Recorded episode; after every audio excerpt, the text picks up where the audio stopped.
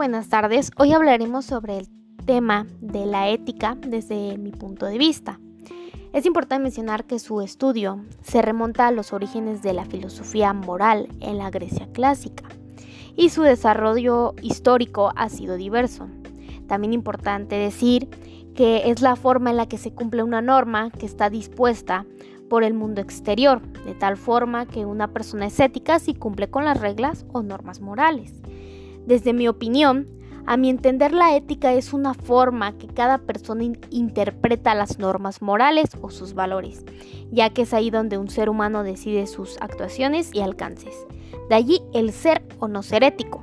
Muchas ocasiones lo que es ético para mí, para otros no lo puede ser, y esto depende de los valores inculcados en la niñez, y así mismo como tipos de religión.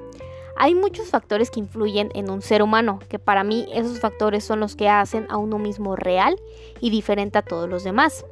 Me considero una persona ética, no a tal grado de la perfección hablando en el sentido ético totalmente en todas mis actuaciones, pero con los valores inculcados para así llegar a ser una buena persona y por su parte tener una ética formal, más no definitivamente perfecta. La ética sirve para querer cuidar. Los seres humanos necesitamos ser cuidados para sobrevivir y estamos hechos para cuidar a los demás, para transitar del egoísmo a la cooperación inteligente, para conquistar solidariamente la libertad, para reconocer y estimar lo que vale por sí mismo y estrechar el vínculo con todos aquellos que son dignos de respeto y compasión, para ser profesionales, no técnicos.